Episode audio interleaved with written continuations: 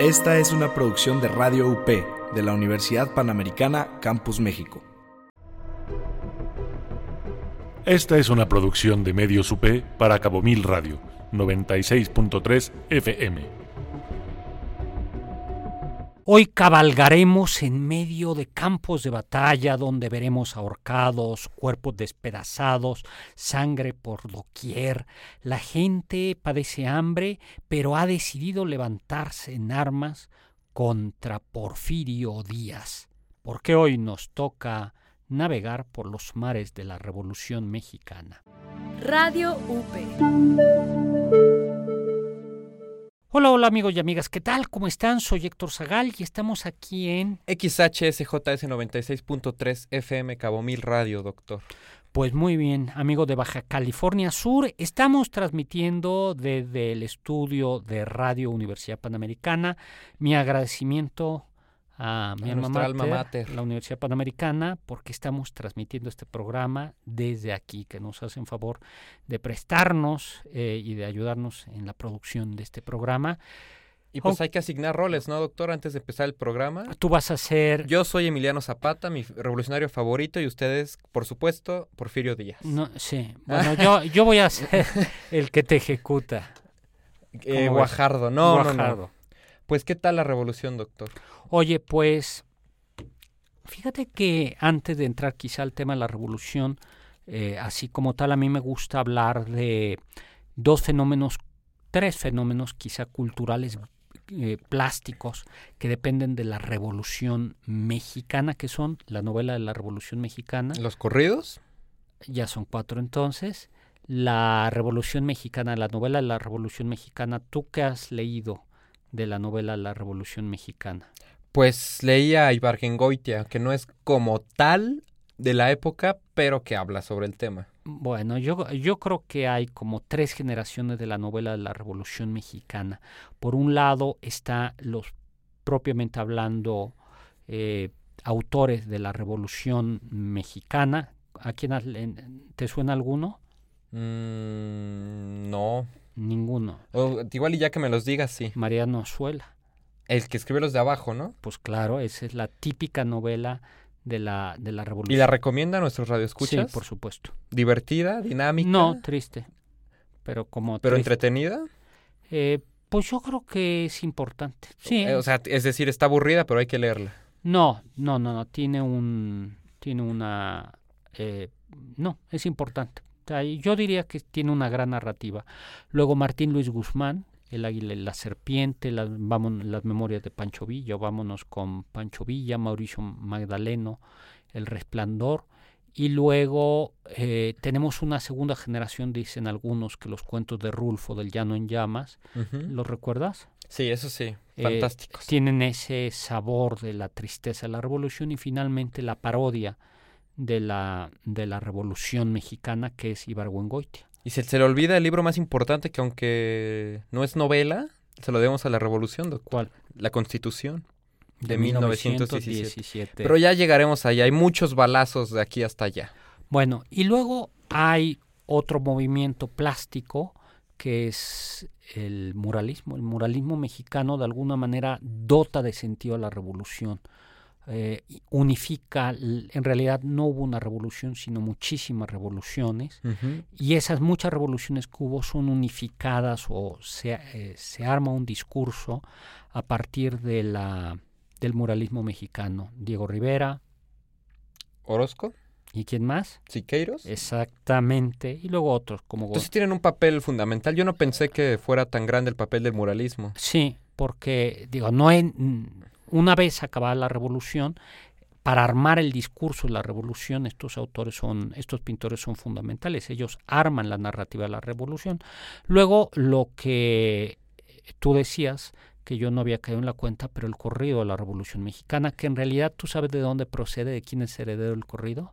Mm, no sé, de los trovadores, de los juglares. de los romances, eh, pues sí, del romancero, el romancero español. Es muy romántico, ¿no? Contar aventuras así. No, es el romance, el romance que tiene una forma eh, métrica específica, el romance español y que canta, como tú bien dices, épica, son héroes, se traslada a México y hay corridos y se convierte en corrido. Hay corrido desde antes de la Revolución Mexicana, hay corrido de la, en la época de la Reforma, hay corridos terminando la independencia, pero adquieren toda su plenitud o su gran desarrollo eh, alrededor de la revolución porque cargan, eh, era esa, la misma idea del juglar o del trovador que va a una cantina y, y canta eh, y, lleva es la narración de los héroes de la revolución.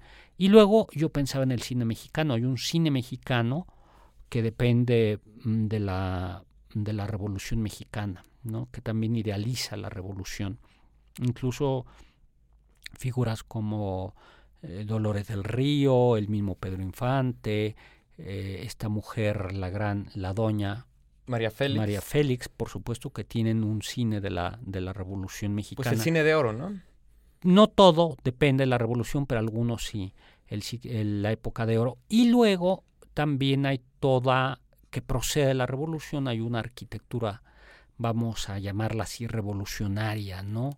Este tipo, yo no diría contemporánea a la revolución, pero sí posterior, ¿no? Uh -huh. Como el Eiffel, el Monumento a la Revolución, el Monumento a Álvaro Obregón, y en todas las ciudades siempre hay algo así. Pues el típico monumento que podría decirse priista, ¿no?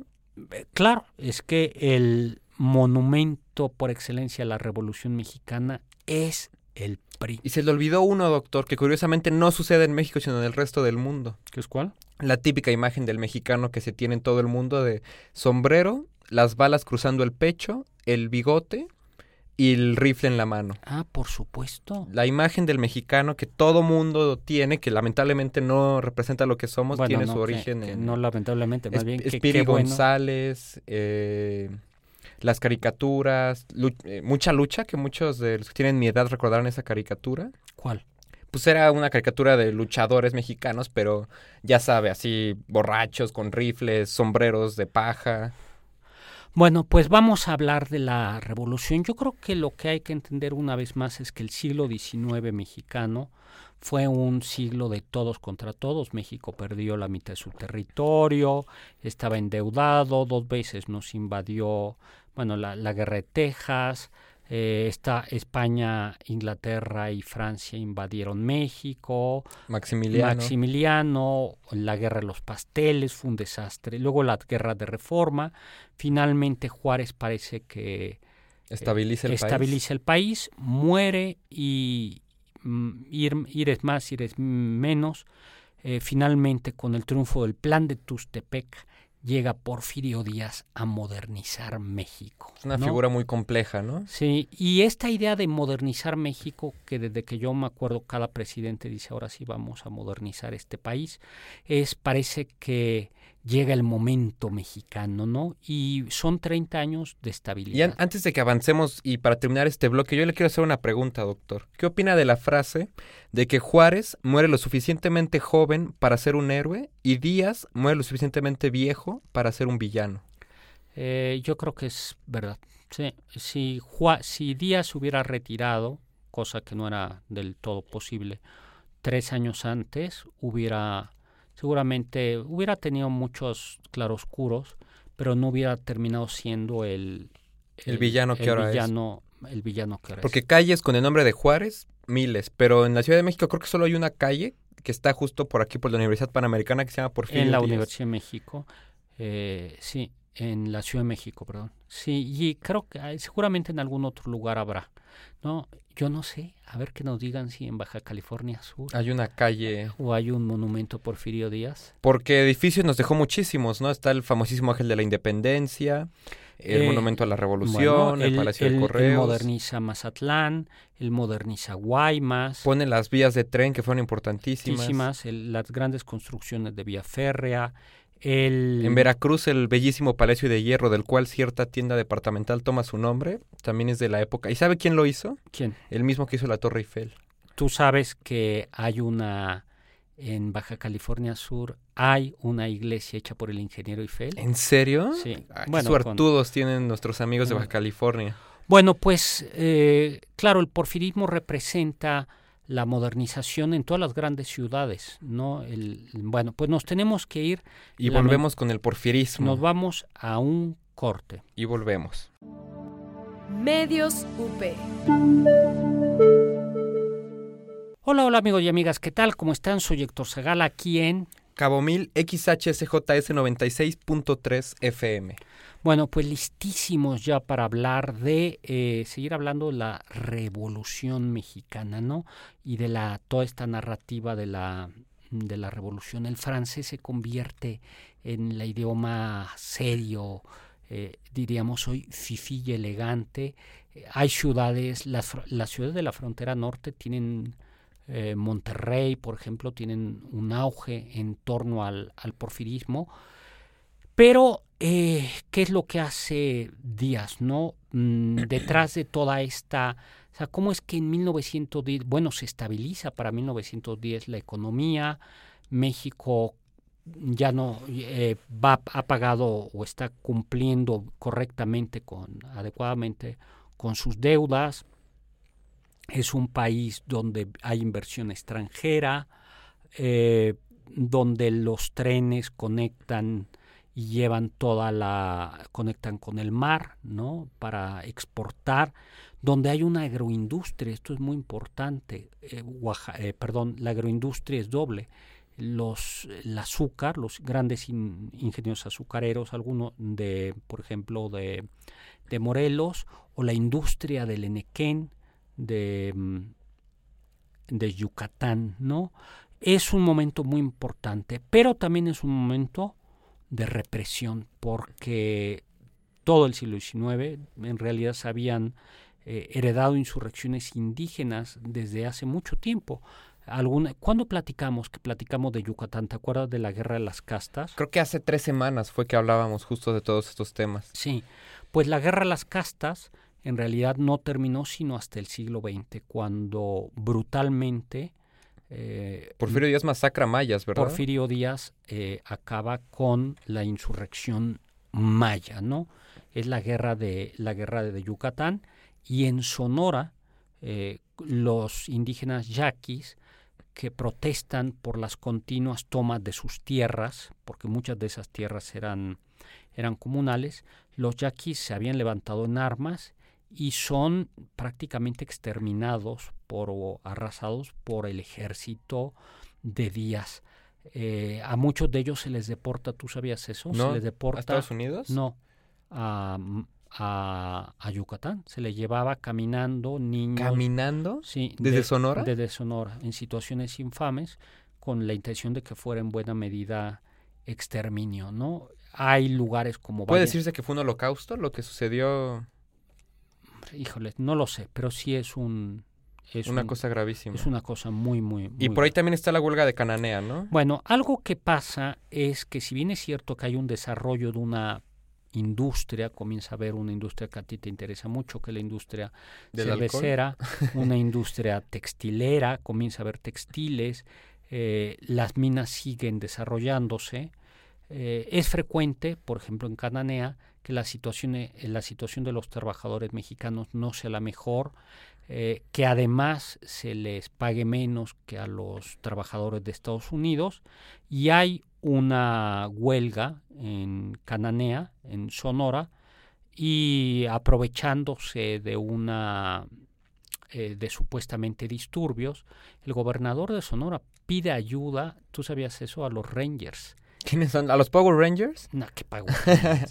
a los uh, ¿Soldados norteamericanos, norteamericanos? y entonces cruzan con autorización del gobernador de Sonora, los Rangers de Sonora, digo de Arizona, y terminan poniendo entre comillas orden, terminan cometiéndose la masacre de Cananea en 1906. O sea, los Rangers, soldados norteamericanos, exterminan pobladores mexicanos. Llegan, sí, llegan, hombre, sí, llegan, no es una guerra de exterminio, pero sí llegan disque a proteger eh, las minas de Cananea con autorización del gobernador, ¿no? ¿Qué cosa? Y otra eh, huelga muy importante es la huelga de Río Blanco, ¿te suena?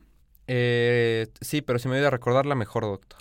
Eh, es una huelga eh, que tiene lugar justo por el rumbo de Orizaba eh, y que, mm, ¿qué está? Está, sí, es de nueva cuenta eh, una situación muy, muy parecida. ¿no? En este caso son trabajadores textiles y eh, hay disturbios y el, y el gobernador de, ¿De Veracruz? Sí, el, el gobierno en la huelga de, de Río Blanco es una fábrica de hilados y tejidos. En 1907 también interviene y hay una persecución verdaderamente, eh, verdaderamente brutal.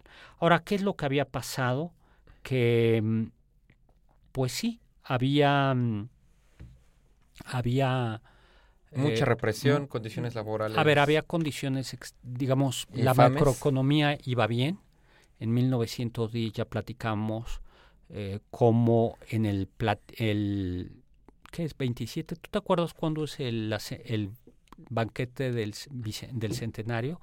No es el 16 de septiembre, creo que es el veintitantos de septiembre de 1910 y se sirve Sylvain Dumont, un gran cocinero francés, sirve un, un banquete con 12 platillos, creo que son 5.000 invitados a Palacio Nacional, champaña, vino de Burdeos, coñac, todo eso eh, porque México parecía que ya era un país moderno, Primer mundista. primermundista, pero debajo de eso estaban los indígenas yaquis, los mayas, Cananea. eh, Cananea, ¿no? Aunque había ya, mm, por ejemplo, la Universidad Nacional es fundada por Porfirio Díaz. ¿Tú sabías eso? no, Sí.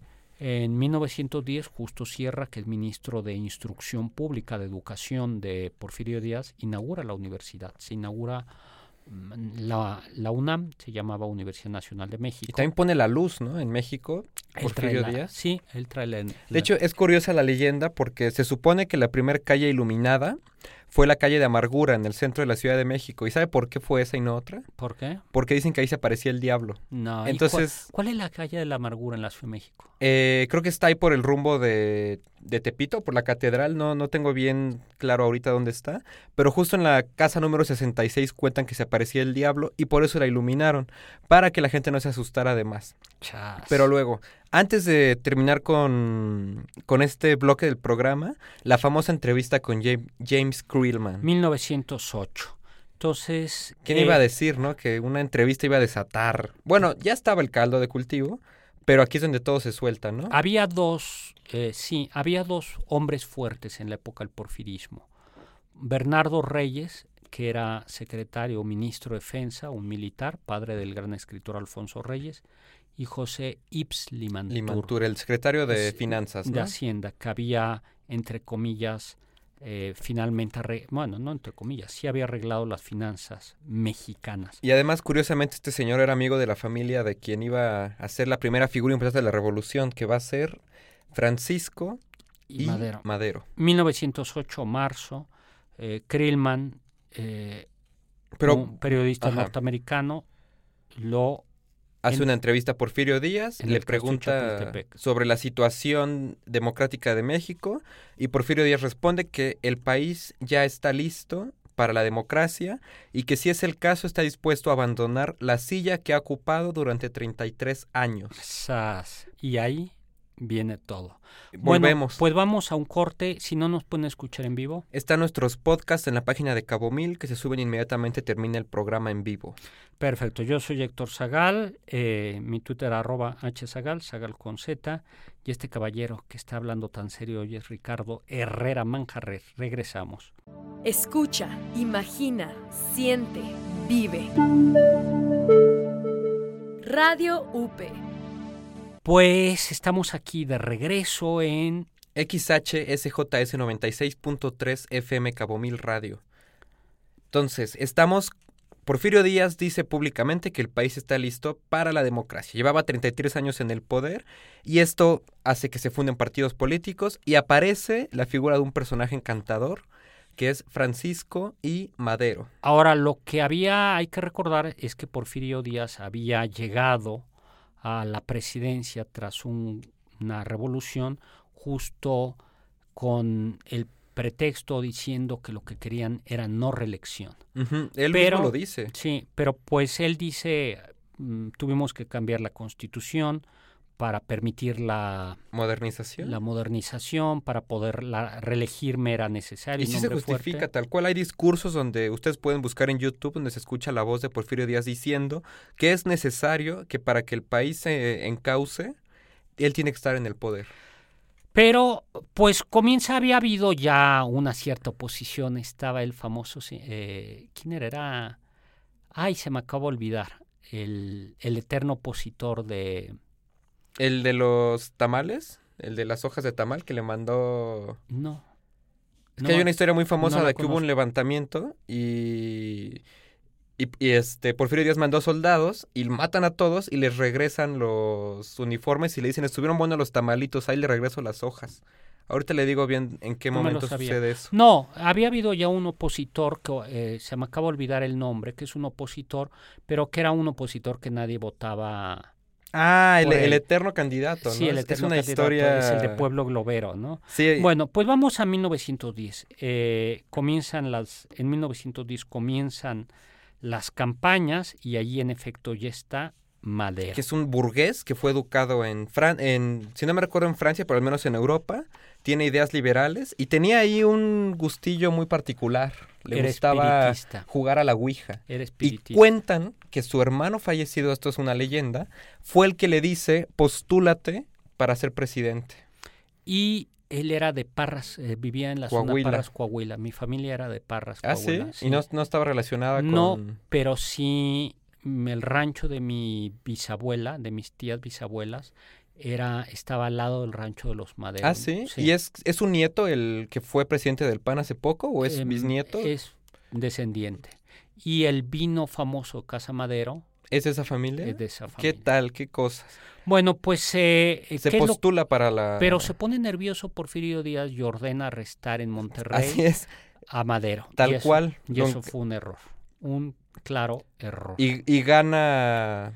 Lo llevan preso a San Luis Potosí. Si ustedes van a San Luis, pueden visitar. Es precioso el espacio. Se ya es el centro de artes, el centro de arte de Monterrey, que es la antigua cárcel Donde estuvo. Y es hermosísimo ese edificio. Porque está muy bien lograda la Sí, es- arquitectura, es ¿no? Precioso, precioso. Tiene centro de exposiciones, talleres, es maravilloso, ¿no?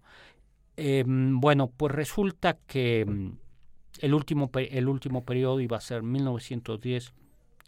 1916, en octubre de 1910 Madero escapa de la prisión, Y lanza el plan, plan de, San de Luis, San Luis. Que buscaba mejores condiciones para los Bueno, no, pobladores que lo que y tirar a Porfirio No, Díaz. que lo que convoca, palabras más, palabras menos, es a que el 20 de noviembre de 1910 inicie la A revolución. las seis de la tarde en punto. Lo cual dicen es una mala estrategia, ¿no? Porque no puedes iniciar, dice, no puedes avisar que va a comenzar una revolución tal día, ¿no? pues sí, y... Y no, no comienza más que en muy pocos lugares.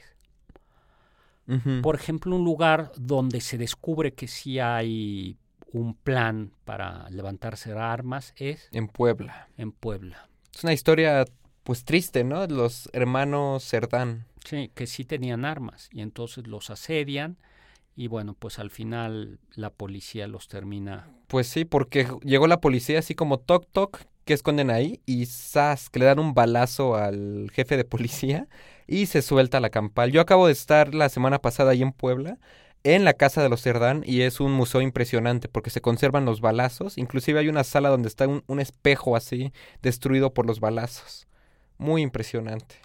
Luego, em, para 1911 lo impresionante eh, es que todo esto que era un imperio de oropel y que aparentemente era tan tan Majestuoso, Tan tan, europeo, primer mundo. y tan estable, eh, es un misterio cómo cae. Algunos dicen que Estados Unidos no estaba, eh, bueno, Estados Unidos permite el tráfico de armas, por Claro, pues el dinerito está no, por ahí. Y que Estados Unidos, eh, algo que tenía claro eh, Díaz es que había que diversificar la inversión. Y aunque en efecto casi toda la inversión extranjera de Estados Unidos, Díaz había procurado, por ejemplo, que Inglaterra invirtiera en trenes y que invirtiera en petróleo. Había una modesta inversión alemana, una cosita nada austrohúngara, pero había algo holandés, pero había intentado diversificar. Y dicen algunos que eso no le gustaba a Estados a Unidos. Estados Unidos, ¿no? Lo sorprendente es la facilidad con la que relativamente cae, porque para 1911, el 10 de mayo, eh, toman mm, Ciudad Juárez y 15 días después, Díaz eh, Renuncia. renuncia. ¿Quiénes se habían levantado en armas? Pues al final se fueron levantando armas en, en- en muchísimos, en muchísimos lugares. El grito es sufragio efectivo, no no reelección. Eh, hay lugares, algo que había hecho el porfirismo es em, la famosa ley de, de- de deslindes. Eh, La sociedad virreinal había respetado, al menos en el papel, la propiedad comunal de los pueblos. ¿Tú sabías eso? No. Sí, que era mm, en, en, la, en Mesoamérica existía algo parecido al ejido, eran propiedades comunales. El virreinato había, había mm, respetado, al menos en el papel, esto, pero ya la reforma de Juárez y después el porfirismo había desmantelado la propiedad comunal de los pueblos, es decir, se consideraba que no eran propie- que eran terrenos baldíos y por tanto fueron rematados o comprados o vendidos, se los adjudicaban quienes deslindaban esas tierras. Y así es como se hicieron las grandes haciendas, sobre todo en la zona, en las zonas eh, de, de Morelos. Eh, eran pueblos que habían perdido sus aguas, sus manantiales, sus tierras, pero que eran pueblos que tenían desde hace siglos esas, esas tierras, ¿no? Y por eso en Morelos hay un brote muy importante en contra de, de Porfirio Díaz y también en otros lugares. ¿No? ¿Tú por qué crees que cae con tanta facilidad? Pues ya estaba grande, ¿no? Ya era un señor. Pero no, pero ¿por qué? ¿Y el ejército? Pues a mí me va a decir que no, porque ella siempre me reclama que soy muy cursi, pero también igual y sí había cierto amor por México, ¿no? Y si la gente ya está enojada, pues ya te vas. Dices, pues ya, hasta aquí llegué. Mm, Pero a ver, ¿por qué el ejército no logra contener a todos esos brotes? Pues porque la gente es mayoría, ¿no? Y ya había un enojo muy generalizado. No, fíjate que yo no lo tengo, no lo tengo, no tengo claro. El hecho es que el 31 de mayo de 1911 Porfirio Díaz sale de México a bordo de la vapor alemán Ipiranga rumbo a Francia, donde va a morir en 1915. Y donde dice la famosa frase, ¿no? De Madero ha liberado un tigre y a ver ahora cómo lo contiene. ¿Cómo lo, cómo, cómo lo contiene, no? Y antes de irnos, nada más para decir el nombre del candidato eterno es Nicolás Zúñiga y Miranda, quien de ocupación era sismólogo, pero se postuló varias veces como candidato presidencial contra Porfirio Díaz, obviamente perdió. Y por eso cuando Madero se lanza como candidato, lo primero que dice Díaz es, ya tenemos otro, Otro candidato. otro candidato, como Zúñiga y Miranda. Hay una anécdota que era que estaba Zúñiga y Miranda hablando, tratando de arengar a la multitud en un discurso y entonces por aquel eh, Cantoya eh, sube, estrena uno de los globos, ¿Globos? aerostáticos, ¿no? Ajá. Y la gente inmediatamente se va a ver el globo. Ah, qué y grosero. entonces le dice, pueblo globero. ¿no? no, esa no me la sabía. Pues nos tenemos que ir a un corte, doctor. Pues nos vamos a un corte. Radio UP. Hola, hola, estamos de regreso aquí en Cabo Mil, XHSJS 96.3 FM. amigos de Los Cabos, Baja California Sur. Estamos transmitiendo, hemos grabado aquí en el estudio de radio de Radio UP, Radio Universidad Panamericana, en la Ciudad de México. Bueno, pues el 6 de noviembre de 1911, ah, bueno, el presidente interino es Francisco León de la Barra, eh, y el 6 de noviembre de 1911, Madero es declarado presidente de México. La primera elección democrática en más de 30 años. Y parece que todo va bien. Pero, Pero- Madero no, no fue muy hábil con sus decisiones y mantiene casi casi el mismo gabinete Sí. que Porfirio Díaz. Sí. Y el ejército y todo. Y además algunos pueblos le dicen no estamos de acuerdo porque por ejemplo, él le dice a, a Zapata, pues ya entrega las armas, ya hubo un cambio político y Zapata lo que dice es yo quiero la repartición de la tierra, recuperar las tierras comunales y Madero en el fondo es como un burgués. Sí, es un fresa. Sí, y dice no, pues vamos a... eh, pues, tengan calma, todavía no, hay que ver cómo hacemos esto. em, y Zapata... Se dice- levanta en armas, ¿no? Contra Madero. armas. Y lo mismo sucede en, en con Pascual Orozco eh, en Chihuahua, ¿no? Em, ya para marzo de 1912 Zapata rompe con el gobierno de Madero y eh, Madero logra contener a Orozco, Orozco. pero Zapata sigue siendo una piedrita en el zapato. y sabes Y luego pasa otra cosa, aparece el, el sobrino incómodo, este Félix Díaz, sobrino de Porfirio Díaz, quien hace ahí unos tratos extraños con Estados Unidos, que siempre, como, como justamente decía Porfirio Díaz, pobre de México, tan lejos de Dios y tan cerca de Estados Unidos. un, un contragolpe, un contragolpe donde también participa ni más ni menos que Bernardo Reyes, Que era el, el ministro de, defensa, de Defensa, que es papá Pa- de Alfonso Reyes. padre del gran escritor. Y él pensaba que Bernardo Reyes eh, se acerca al Palacio Nacional, estamos hablando ya en 1913, creyendo que la fuerza que cuida a, a Madero, hay que recordar que la mm, vivían en el castillo de Chapultepec, la famosa marca, la- Marcha de la Lealtad, va del castillo Chapultepec, baja Madero, custodiado, escoltado por los cadetes del Colegio Militar a Palacio Nacional.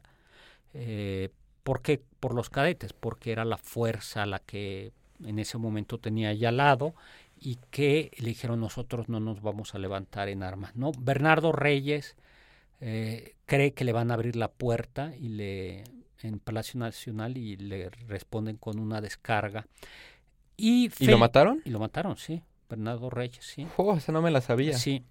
Eh, Félix Díaz está levantado en armas. Estamos del 9 al 19 de febrero de 1913. La famosa decena Sí, trágica. por- y aquí comete un, un error grave están Madero, ¿no? atrincherados en la ciudadela. Si ustedes vienen alguna vez a la Ciudad de México, la Biblioteca México, en la, la ciudadela es una biblioteca preciosa, es un edificio virreinal y que tuvo en su momento una pequeña muralla Tú sabes, de una muralla de ciudad. Allí está trincherado y eh, torpemente Francisco y Madero le pide a Victoriano Huerta, Que era un porfirista de cepa, que Sí. se encargue de las armas y voltea los cañones, Huerta, ¿no? Huerta va, Victoriano Huerta va a poner orden, va a tomar, a aplastar la rebelión, Entre comillas.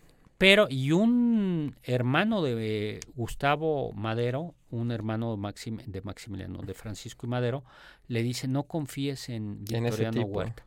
Y Victoriano Huerta llega, es llega y se entiende con Félix Díaz y se le voltea. In- incluso hay una, una anécdota por ahí de que Victoriano Huerta le pidió su pistola a Gustavo Madero, el hermano del presidente, dice que le iba a regalar una nueva, y ya que se la da, se la voltea y le dice, es usted mi prisionero. es que va, sí, va Huerta, van las, la gente de Huerta, estaba en un restaurante Gambrinus o Gambinus, creo que se llamaba, y estaba Gustavo, Gustavo. Madero y ahí lo toman preso. Y toman preso a Madero y a Pino Suárez. Y sí sabe cómo acaba el hermano, ¿verdad? Sin, con los ojos sacados. Le sacaron los ojos con una navaja. Y de ahí salió el No. famoso juego de la, de la gallina ciega. es que tenía, creo que tenía un ojo ya... mm, No, pero lo torturaron, doctor. Sí, lo lo encarcelaron y...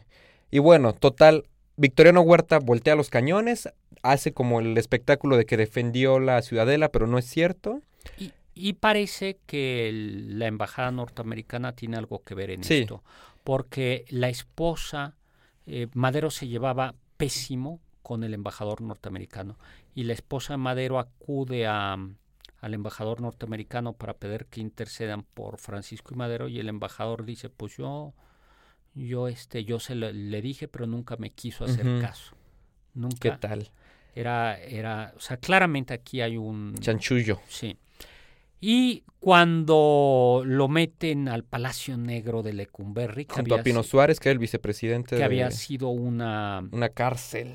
inaugurada precisamente por Porfirio, Porfirio Díaz. Díaz. Y ese nombre de Palacio Negro se lo ganó a... Pues se lo ganó porque era un lugar horroroso, ¿no? Tenía... Era en su momento, eh, en su momento fue un edificio muy moderno, el panóptico. ¿Tú sabías qué es el panóptico? Pues es una torre a la mitad del patio Sí. que, donde puedes ver todos los movimientos de... Sí, se supone que era una cárcel moderna y bueno, no se supone, en realidad es, hoy por hoy es el archivo Nacional- general, general- el na- archivo general de la nación. Y cuentan ahí que todavía se escuchan las cadenas de, Nah. de un fantasma. Pues eh, lo sacan y los ejecutan. Y eso ya mm, para marzo de 1913 la rebelión comienza. El general y aquí Venus- aparece el presidente más que duró menos en toda la historia de México, ¿no, doctor? Pedro Ah. Lascurain, porque si moría el presidente, automáticamente el secretario de Relaciones Exteriores pasaba a tomar el cargo, que era el señor Pedro Lascurain, que ya había pactado con Victoriano Huerta. Entonces lo que hace Pedro Lascurain es toma posición como presidente y pone a Victoriano Huerta como el nuevo secretario de Relaciones Exteriores y renuncia. Duró en el cargo 45 minutos lo suficiente. y, queda Victoriano Huerta. Huerta, que era dipsómano, ¿tú sabías eso? ¿Dipsómano? ¿Qué es eso? Alcohólico. Ah, pero también entraba la marihuana. ¿Sabe dónde viene la canción de La, cucaracha? Dicen que era él, ¿no? Porque además usaba este, ¿cómo se llama? Frac, el que tiene como las alas de la cucaracha, este traje tan elegante. Y sus lentecitos. Negros. Yo los he visto en, están en el castillo de Chapultepec, aquí en la Ciudad de México. Es una cosa muy interesante esos lentes. Se levantan en armas, eh, entre otros el gobernador de Coahuila, Venustiano Carranza. Venustiano Carranza, eh, Villa, eh, en Villa se levanta, que estaba también en, en contra de Victoriano Huerta. pero y que había luchado también contra Madero, pero se levanta, Zapata también, o sea, aquí sí ya es una Sí, porque hay- hay que decir que los manejos políticos de Huerta fueron pésimos, se peleaba con quien no tenía que pelearse y además tenía un método muy poco diplomático para callar las voces que estaban en contra de ellos, simplemente asesinaba. Y la Ciudad de México se volvió una carnicería por Así culpa de es. este señor. 2 de octubre de 1913 Villa toma Torreón, ¿no? Y es ratificado como comandante de la división del norte. ¿Qué tal?